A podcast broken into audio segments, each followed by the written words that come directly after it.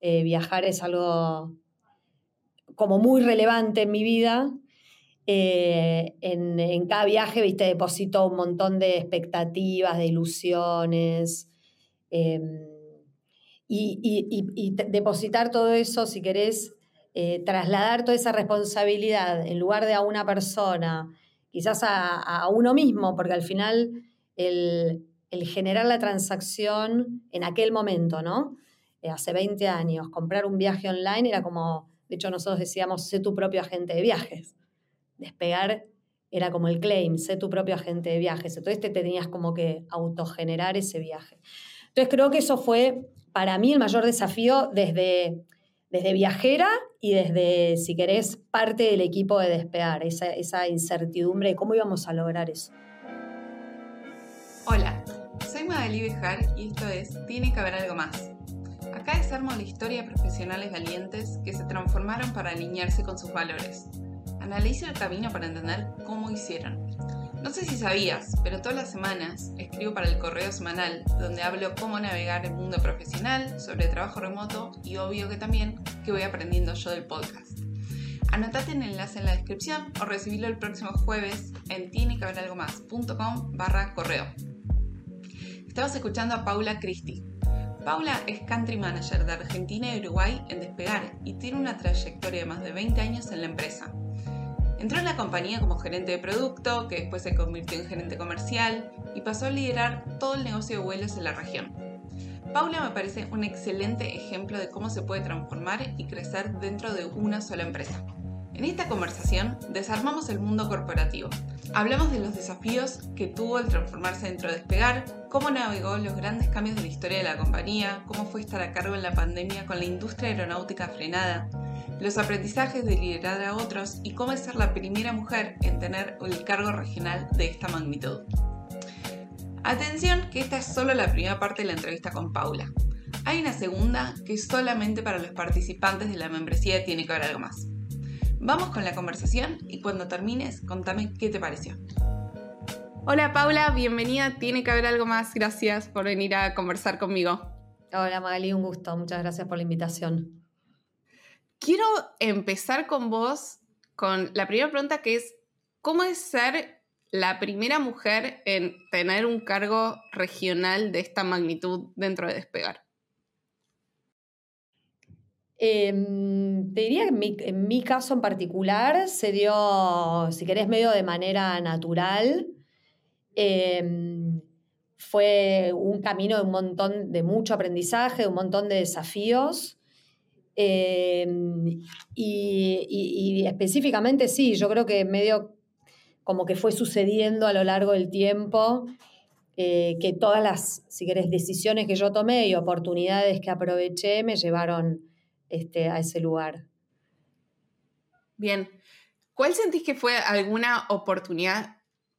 Viste que oportunidades hay muchas y está esta frase de subite que el tren pasó una vez, que en realidad a veces sí, a veces no. ¿Cuál dirías que fue para vos una oportunidad que te cambió la trayectoria de tu carrera?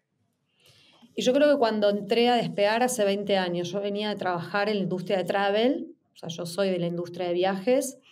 Em, trabajé varios años antes de despegar en una empresa que se especializaba en destinos exóticos.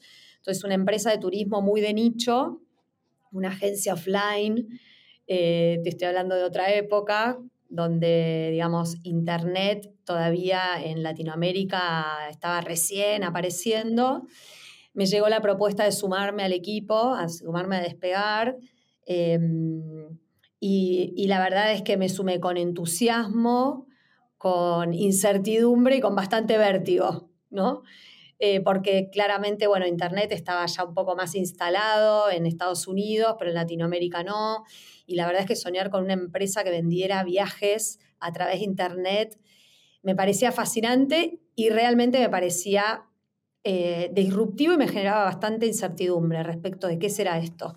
Yo venía de muchos años de estar en una, como te contaba, en una empresa muy, muy de nicho, una empresa chiquita, familiar, eh, diría más una pyme, y que desarrollaba el negocio, digamos, en el mundo offline, con lo cual era un cambio rotundo.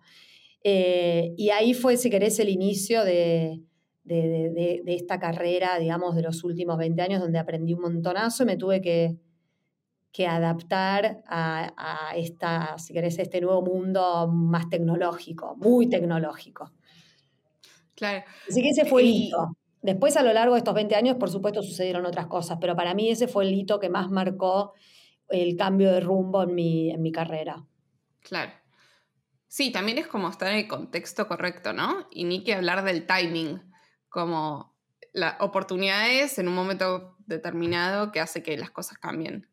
Sí, sí, fue, eh, la verdad es que, viste, tuve como mucha, mm, tuve bastantes dudas al principio respecto de si aceptar o no, por esto del desconocimiento, ¿no? Eh, era un cambio muy, muy grande en la industria, me parecía como fascinante y esto, eh, hasta en algún momento pensé en decir que no y quedarme, viste, en la situación más cómoda, que era seguir en la empresa a la cual yo estaba, pero mm, me pareció muy atractiva la propuesta respecto de lo, si querés, lo disruptivo y desde esto de innovar y hacer algo nuevo y qué será el mundo futuro, ¿viste? ¿Qué, será el futuro de la industria de travel más asociada a la tecnología? Así mm. que fue un salto de fe. Me fue bien, por suerte. me parece que te fue muy bien. Contame, esto, en esto de pasar de lo cambiar, tener que cambiar toda tu carrera en la industria de lo analógico a lo digital, que vos lo viste todo, ¿cuál dirías que fueron los mayores desafíos en cambiar tu forma de pensar? Em, bueno, la, mayor incertidumbre para mí en aquel momento era, ¿alguien contratará un viaje a través de Internet sin interactuar con una persona? inclusive pagando a través de una plataforma, poniendo sus datos de tarjeta de crédito o hablando por teléfono. Em, creo que eso fue para mí como romper, si querés, con un paradigma. Yo estaba muy acostumbrada a la presencialidad eh, y que toda la transacción sucediera de manera presencial.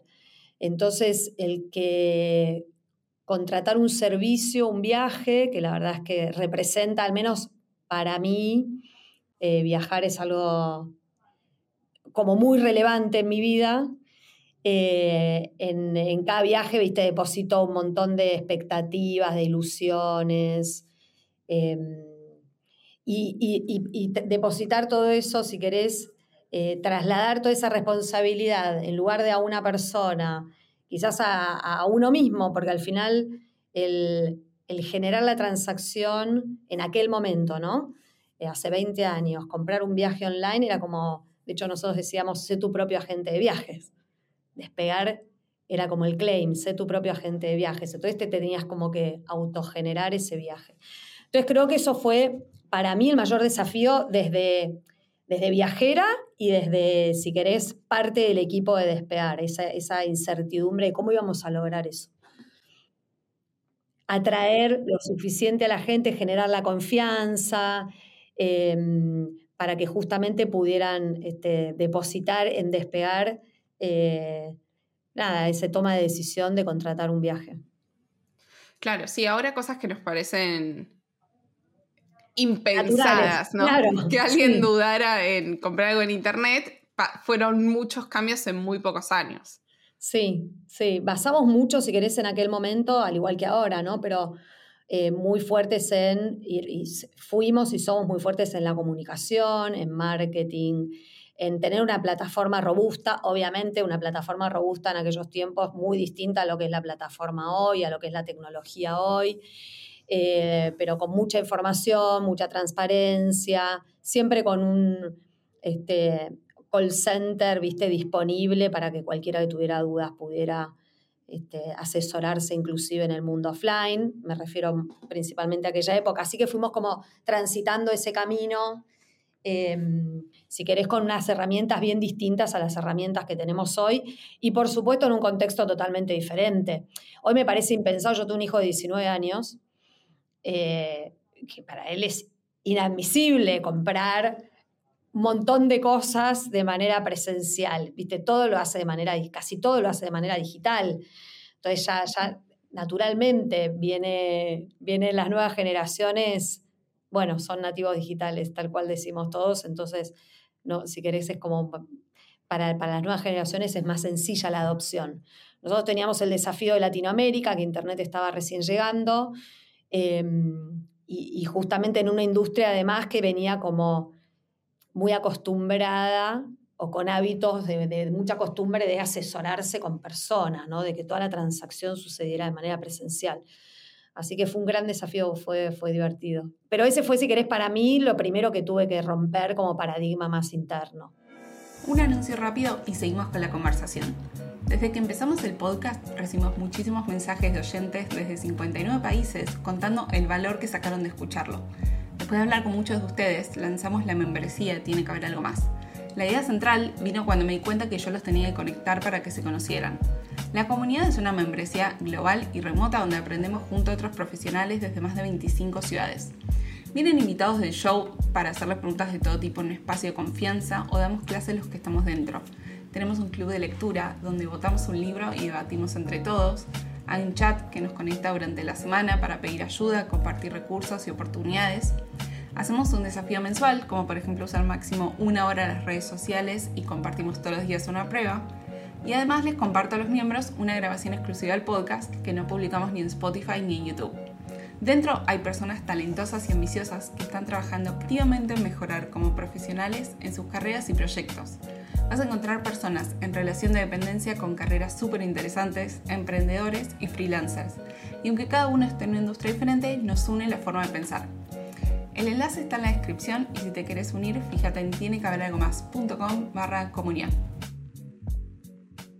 Después de tantos viajes que vos tuviste, ¿cuál dirías que es alguna historia de un momento feliz? Es muy difícil elegir porque me gusta, eh, me gusta, me ha gustado todo lo que visité en el mundo. Em, creo que el mejor viaje es el que está por venir siempre. Soy muy maravillada. Elegí, hecho, la carrera de turismo eh, y esta industria porque me gusta mucho viajar, me gustaba mucho viajar, me produce mucha curiosidad, conocer el mundo, conocer otras culturas, etc. Em, anécdotas tengo miles, déjame ver si encuentro alguna rápida, pero, eh, pero todos los viajes siempre me gustó algo y siempre rescaté algo. Y, mi ranking de destinos por conocer es eterno. Conozco un montón y siempre digo, bueno, voy a hacer la lista de los primeros cinco que me gustaría y después tengo, no sé, 20 abajo, como muy difícil. Pero en la época, si querés más, o los cambios que veo, que, los, que yo los vivencié en primera persona, en la época de, la, de menor conectividad, si querés, a través de, de todas las herramientas que tenemos hoy, em, me fui de mochilera a los 21 años a Europa varios meses y la comunicación con mi familia era telefónica o inclusive este, mandaba, yo mandaba cartas. Entonces algunas de las cartas llegaron después de que yo volví de viaje, lo cual era alucinante leer, viste, lo que había escrito y lo leía con posterioridad. Y en, e, y en ese el desafío de viajar, si querés, en aquel momento sin la tecnología, era la incertidumbre de dónde voy a llegar, qué va a suceder, era mucho más para descubrir, viste, in situ, estando ahí, lo que representaba un montón de ventajas y muchísimas desventajas también, porque por ahí pasaban cosas no tan agradables por falta de mm. información.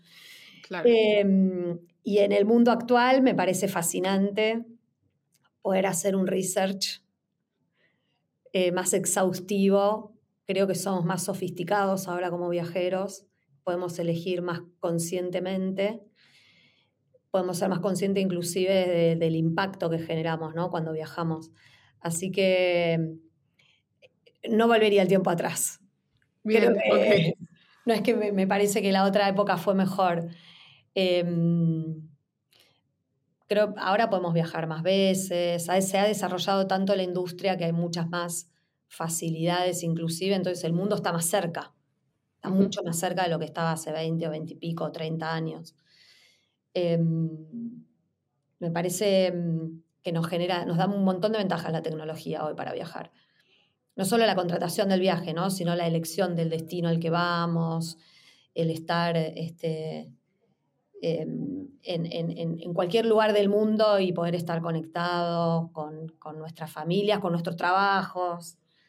Em, hay un nuevo hábito, bueno, que vos lo tenés bien claro, pero eh, esto de, del work from anywhere, ¿viste? Bleisure le decimos nosotros, business and leisure en la industria, que es trabajar y viajar, esto de los nómades digitales, que hay tanta gente que viaja y trabaja alrededor del mundo.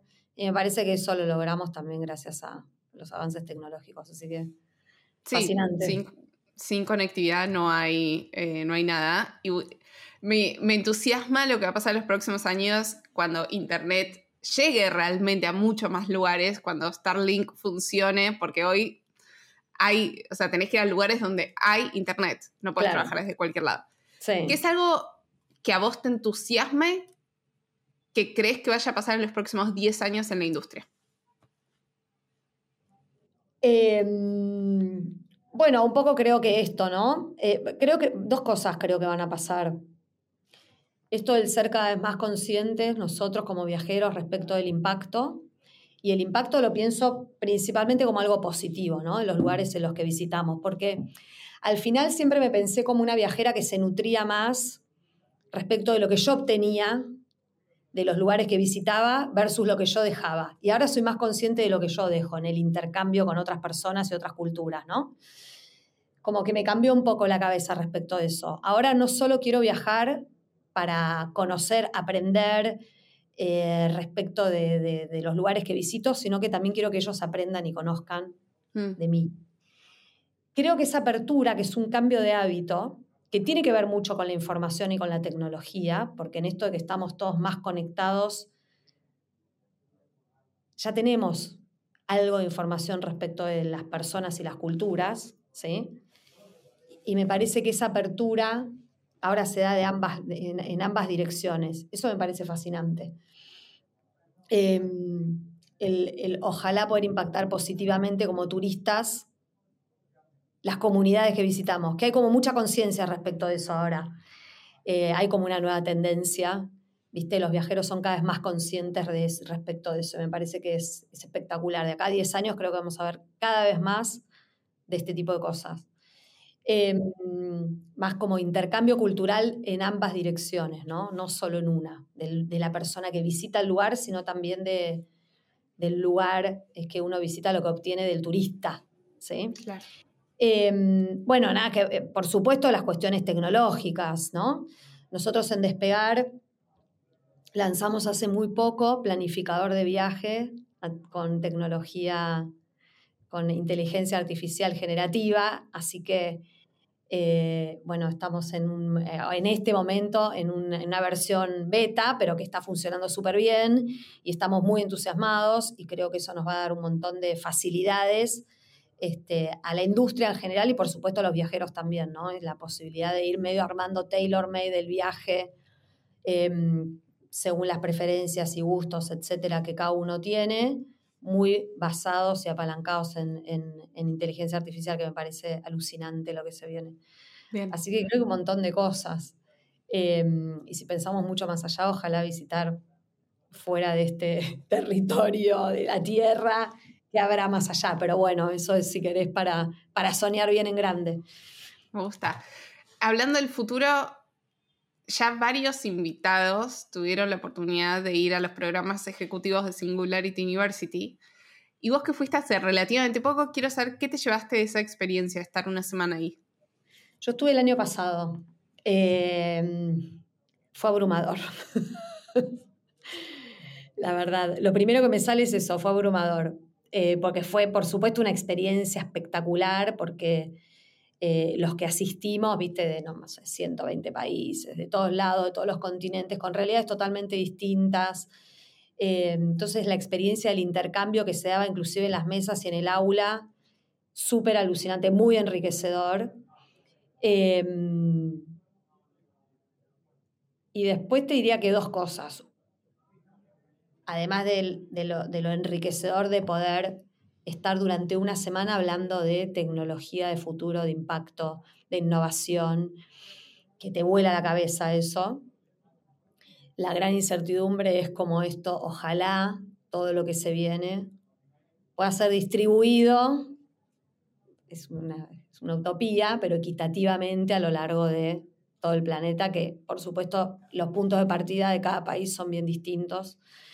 Entonces, bueno, nada, esa, esa cuestión, si querés, de desafío que tenemos como humanidad respecto de la utilización de esa tecnología de una manera lo más democrática posible, este, para que no haya una diferencia muy grande entre los países con más recursos y los con menos. ¿viste? Muy interesante escuchar las realidades de... Bueno, nosotros estamos en Latinoamérica, con lo cual estamos también ¿viste? un poco más atrás versus otros países u otras regiones, pero hay otros países que están mucho más atrás, ¿no? Em, así que, resumen, te diría, súper enriquecedor, em, con más preguntas que respuestas, con muchas ganas de ver qué va a pasar, de vivirlo, de ser parte, ojalá de ser protagonista. Em, siento que, que, bueno, que despegar como grupo eh, tiene muchísimo para aportar. Estamos trabajando fuerte, somos una empresa que se caracteriza por la innovación, por la tecnología, por, por todo el tiempo estar generando herramientas de vanguardia con el mejor talento. Entonces, está medio en nuestro ADN em, justamente todo lo que tiene que ver con, con, innovación. Así que nada, entusiasmada. Y con incertidumbre, para no ser, porque soy optimista, pero con varias preguntas respecto de la utilización, el impacto, la distribución eh, de todo lo que se viene. Pero nada, alucinante. ¿Cuál fue tu clase favorita?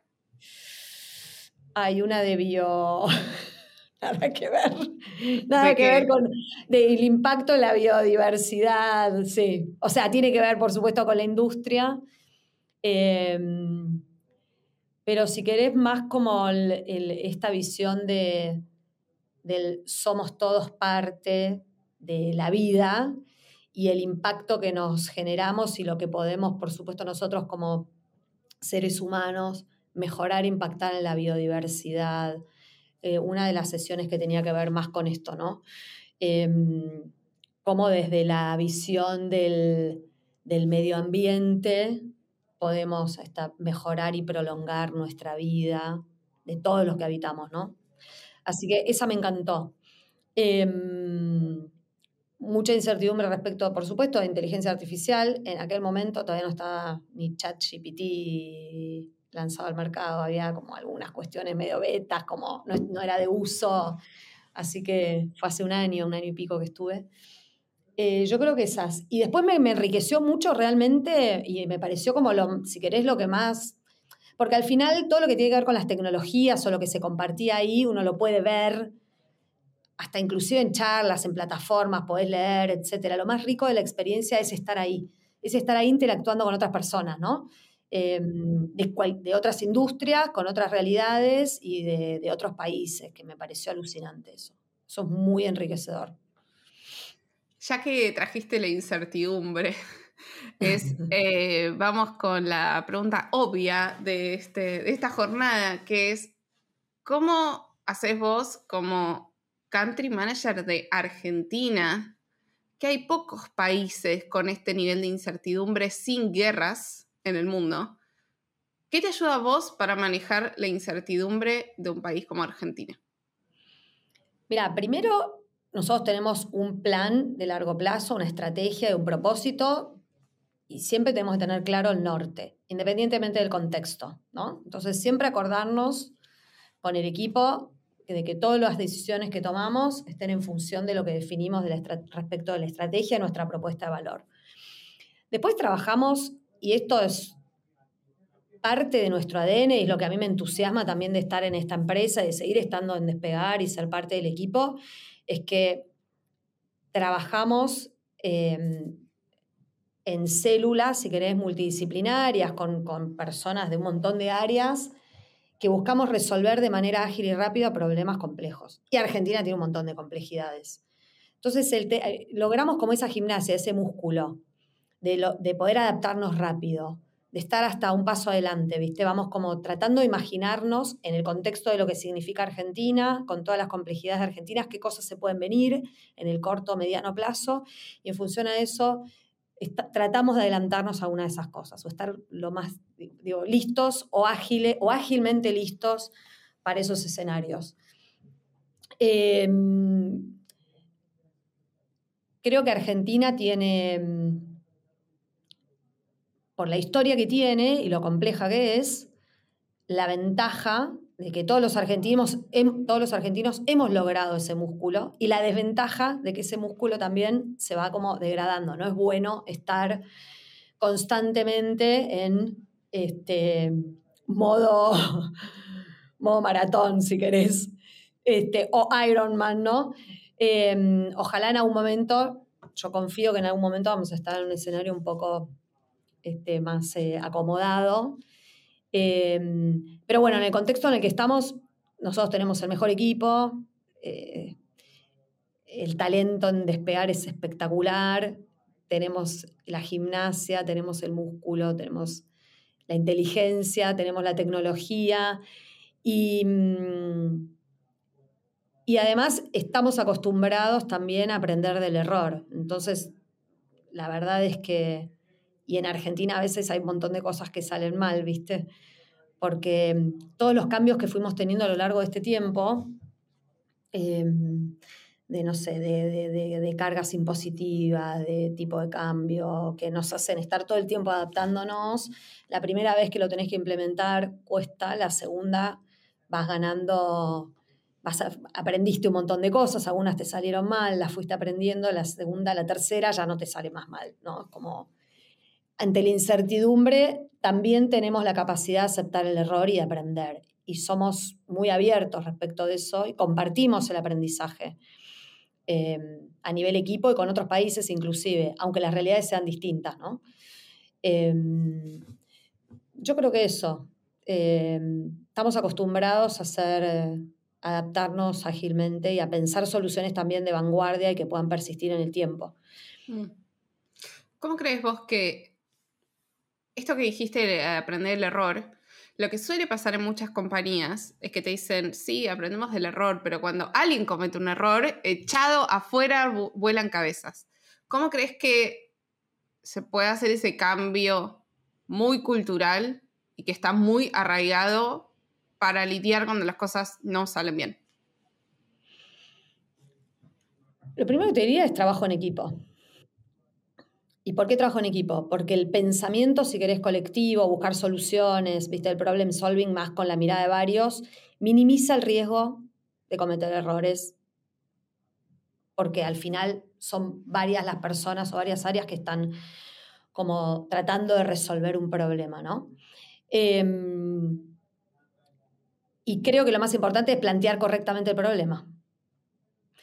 Si el problema está bien planteado, por supuesto hay margen de error, pero se minimiza bastante. Entonces, si el proceso es bueno, yo creo que lo que, lo que y, no voy a opinar de otras empresas, pero digo, nosotros somos muy rigurosos, si querés, o muy, no, sé si rigurosos, pero nos preocupa mucho el proceso y el camino. Entonces, si el proceso fue correcto y después algo salió mal, pero el proceso lo hicimos convencido de que estábamos haciendo el proceso correcto, nos bancamos el error porque al final lo, trabajamos y lo pensamos bien, digamos. Tratamos de minimizar el error, como la intención fue justamente tratar de tener en cuenta todas las variables para poder resolver ese problema. Em, yo creo que lo complejo es cuando se cometen errores eh, por justamente por no tomarse el tiempo de plantear bien cuál es el problema. O sea, lo importante es identificar bien el problema. Entonces, como cuando hacemos el post-mortem, si querés, de las cosas que salieron mal, a lo que le ponemos mucho más énfasis o el mayor énfasis tiene que ver al proceso en sí y qué aprendemos del error. Eh, entonces es, bueno, hicimos el proceso correcto, involucramos a las áreas que teníamos que involucrar, mapeamos todos los riesgos, aunque a veces el tiempo, viste, apremia, igual hay, viste, maneras de trabajar, ya estamos acostumbrados, hay ciertos templates, hay procesos, hay como un montón de aprendizaje de parte del, way of working que ya está incorporado. Entonces no se toman decisiones sin mapear este tipo de cosas. Entonces, cuando hacemos el post-mortem, que sería la evaluación posterior, o sea, con posterioridad al proyecto, lo que sea hayamos implementado, si algo salió mal, em, lo que buscamos siempre es chequear que el proceso haya sido correcto, entender en dónde fallamos, aprender y corregir, ¿no? Eh, y, que, que, por supuesto esto sea aprendizaje colectivo entre todos. Entonces yo creo que, mm, que si uno, que si las empresas tienen la capacidad em, de trabajar de esta manera, ¿sí? de ponerle más foco a la identificación del problema y al proceso en sí, el aprendizaje se va dando de manera, si querés, más natural. Y el error se minimiza, ¿no? Entonces, y creo que naturalmente se entiende que el error es parte de esto mismo. Em, no, desconozco si, lo que te quiero decir es, imagino que va a haber un montón de empresas que, quizás castigan el error, no sé, pero pero creo que, tomar la decisión de que el error sea parte del aprendizaje tiene que ver con todo el proceso, no es la consecuencia final. Me parece que es todo lo que sucede en el camino hasta la consecuencia final, que a veces sale bien y la mayoría de las veces sale bien, por supuesto, y la, menor cantidad de veces sale mal, y cuando sale mal es que sea parte de este aprendizaje continuo. Hay mucha ganada en, aprendizar, en aprender del error. Claro. Em, em, viste que hay algo con las corporaciones que si no entendés cómo se juega ese juego, hay muchas veces que te expulsan y no terminás encajando y la pasas mal y renunciás o te echan o lo que sean. Y hay poca gente que haya estado 20 años en la misma compañía. Entonces quiero saber en tu caso, ¿qué te sirvió para ir transformándote en los cambios internos dentro de la compañía en estos 20 años?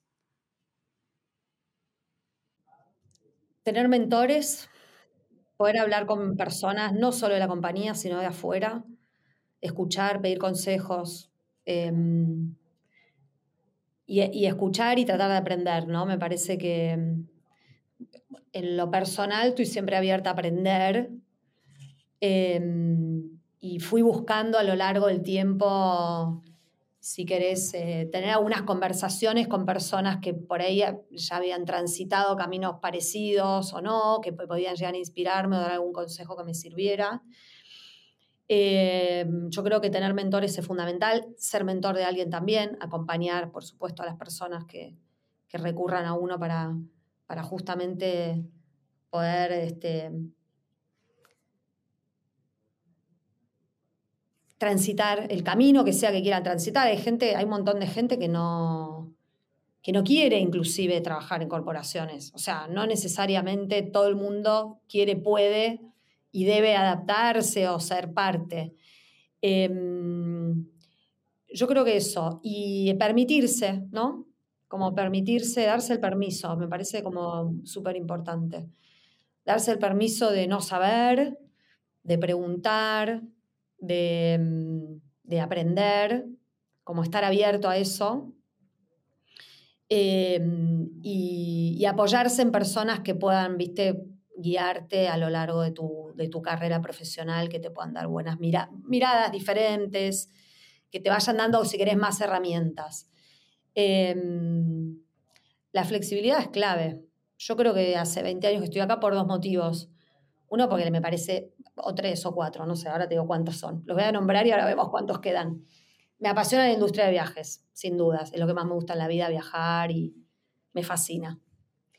Entonces ya como la industria me parece muy este, atrapante. Em, me, me atrae muchísimo trabajar en una empresa que está constantemente innovando y buscando estar a la vanguardia dentro de lo que es la tecnología y la industria de travel, como esos dos mundos conviviendo. Con un equipo de excelencia, me parece súper desafiante también trabajar con gente tan, tan, tan talentosa, em, que es muy inspirador. Y después tener la capacidad, si querés, de, bueno, la flexibilidad y ser resiliente. Me parece que mucha, es, es una industria que requiere mucha resiliencia. Hemos pasado por varias situaciones, ¿no? A nivel industria, la última archiconocida pandemia que nos afectó a todas las industrias, pero la de travel creo que fue la más, una de las más disruptivas. Este, disruptivas no, el que sufrió la mayor disrupción, digo, 90% de aviones en tierra durante un montón de tiempo.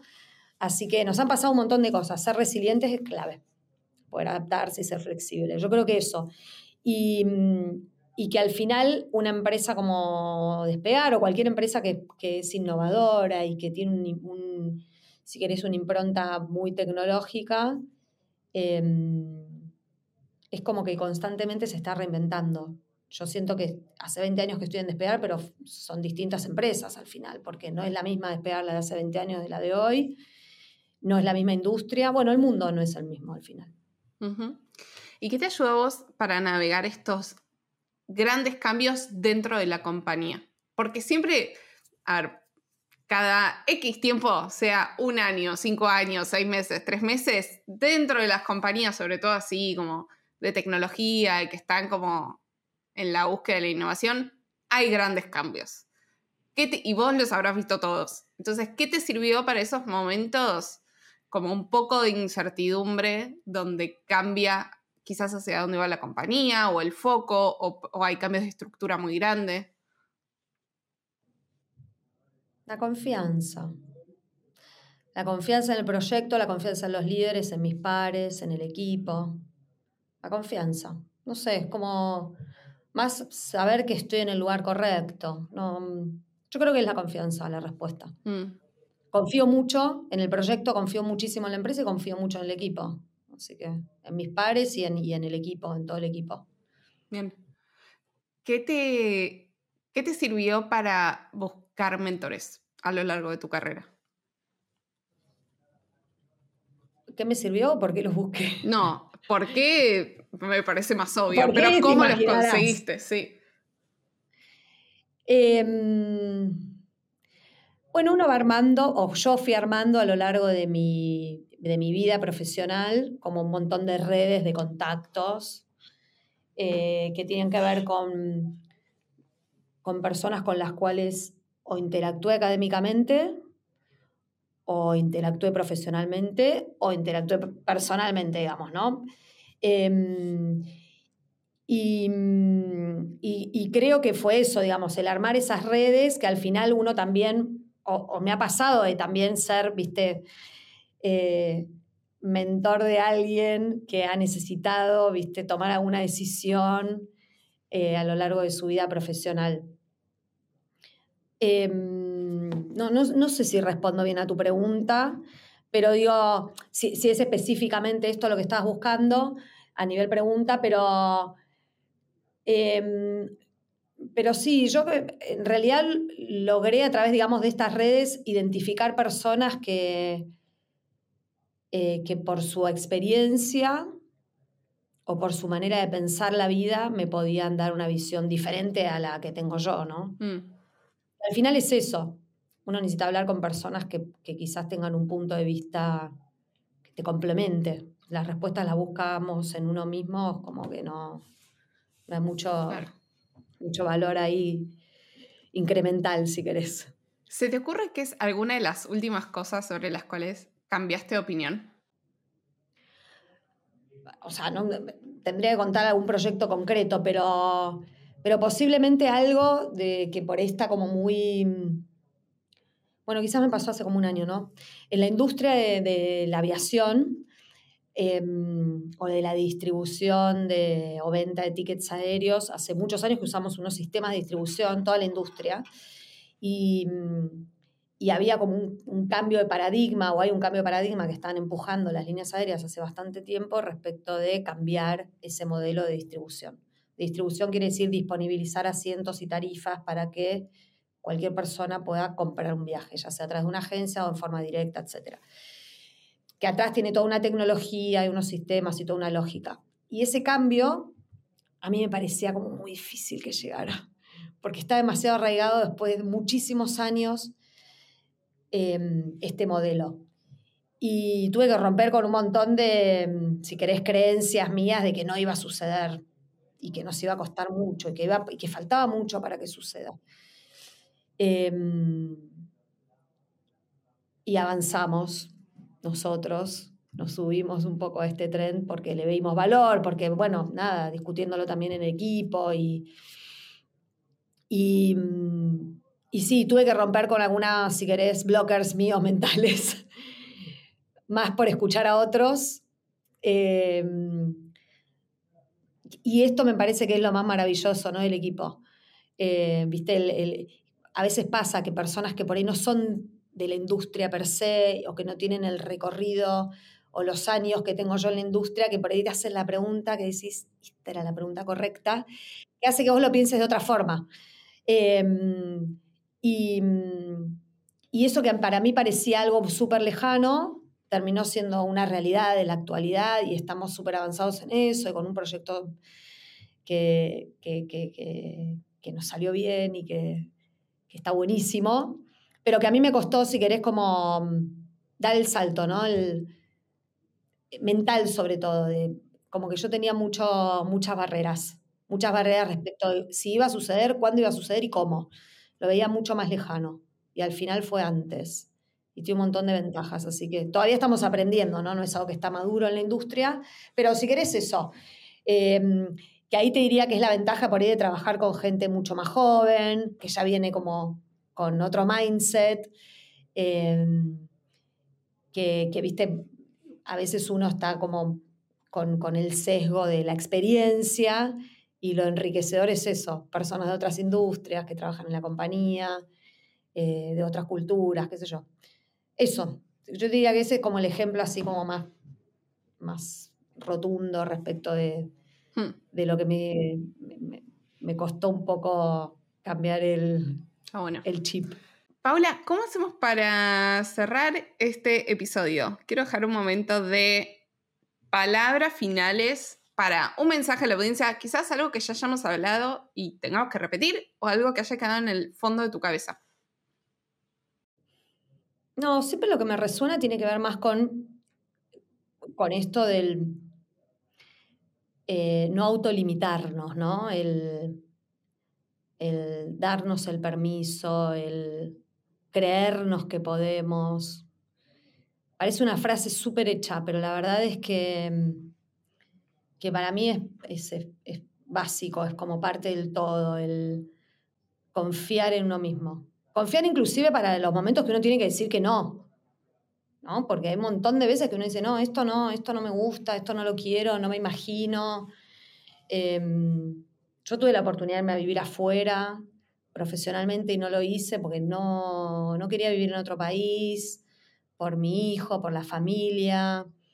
Y, poder decir que no también está bueno, ¿no? Es como eso, confiar en uno, en darse los permisos para los, para los desafíos, para decir que sí o inclusive para decir que no. Eh, porque si no pareciera que a uno solo le llueven oportunidades que uno quiere agarrar, ¿no? A veces uno no quiere, no quiere. Y está bueno también saber decir que no. ¿Te arrepentís em, para mí de no es darse el permiso. ¿eh? ¿Te arrepentís de no haber ido? ¿De haber tenido esa experiencia? No. No, no me arrepiento. Siempre quise vivir en el exterior y tener la experiencia, pero después de que fui mamá, viste, como, mm, no sé, me empezó a pasar que, que, me dieron más ganas de estar acá. Bueno, me separé cuando mi hijo era chico, entonces la decisión de vamos a vivir en la misma ciudad y que nuestro hijo pueda estar con ambos, digo, madre y padre, y pueda vivir su crianza, digamos, y lo más posible con ambos, fue una decisión consciente de los dos. Em, y me parece que estuvo buenísimo eso. Como esa fue la prioridad número uno. Así que después el resto profesionalmente era acomodarse a esa situación.